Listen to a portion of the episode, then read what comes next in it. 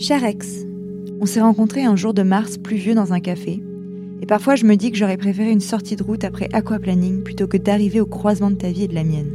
Vous écoutez ce que j'aurais dû dire à mon ex. Le podcast Mademoiselle pour confier, post-rupture, tout ce que vous auriez aimé dire plus tôt.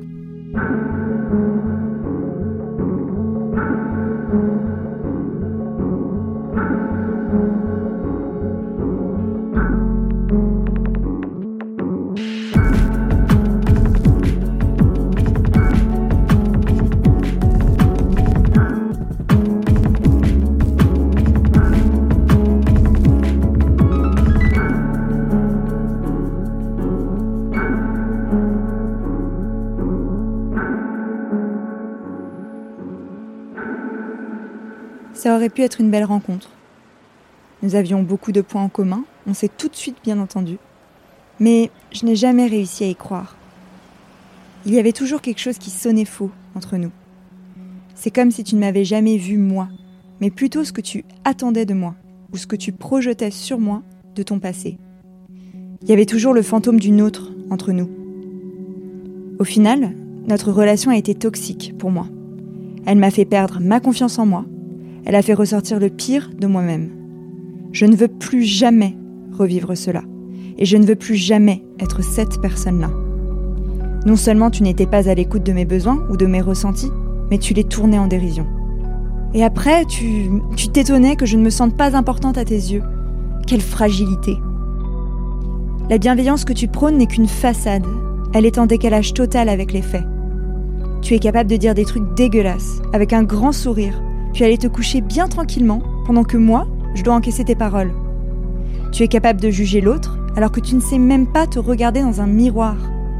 Tu es capable de dire tout et son contraire, n'importe quoi, même si tu sais que ça va blesser la personne en face.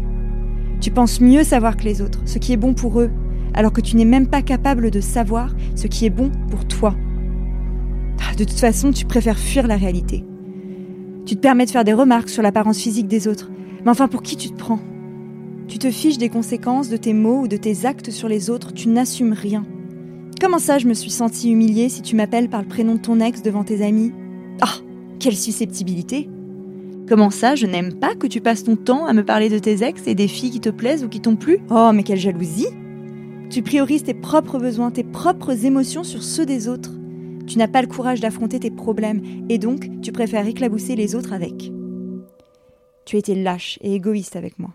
Mais après tout, je n'avais qu'à partir plus tôt. Si je n'avais pas été trompée par tes fausses promesses, tes emballements foireux, tes projets d'avenir à deux balles, peut-être que j'aurais pu le faire. J'ai eu la mauvaise idée de te faire confiance, de te croire quand tu me parlais, malgré mon intuition, qui me disait au secours. Le seul point positif de tout cela, c'est que je sais que je ne me ferai plus avoir. Car grâce à toi, j'ai appris une chose, c'est qu'il n'y a qu'en moi, qu'en mon ressenti et mon intuition, que je dois avoir confiance, et pas dans les mots d'une personne qui ment aux autres comme il se ment à lui-même. Ce que j'aurais dû dire à mon ex est un podcast Mademoiselle, réalisé et mis en musique par Mathis Grosso. Je suis Aïda Djoupa, j'écris et je produis ce podcast.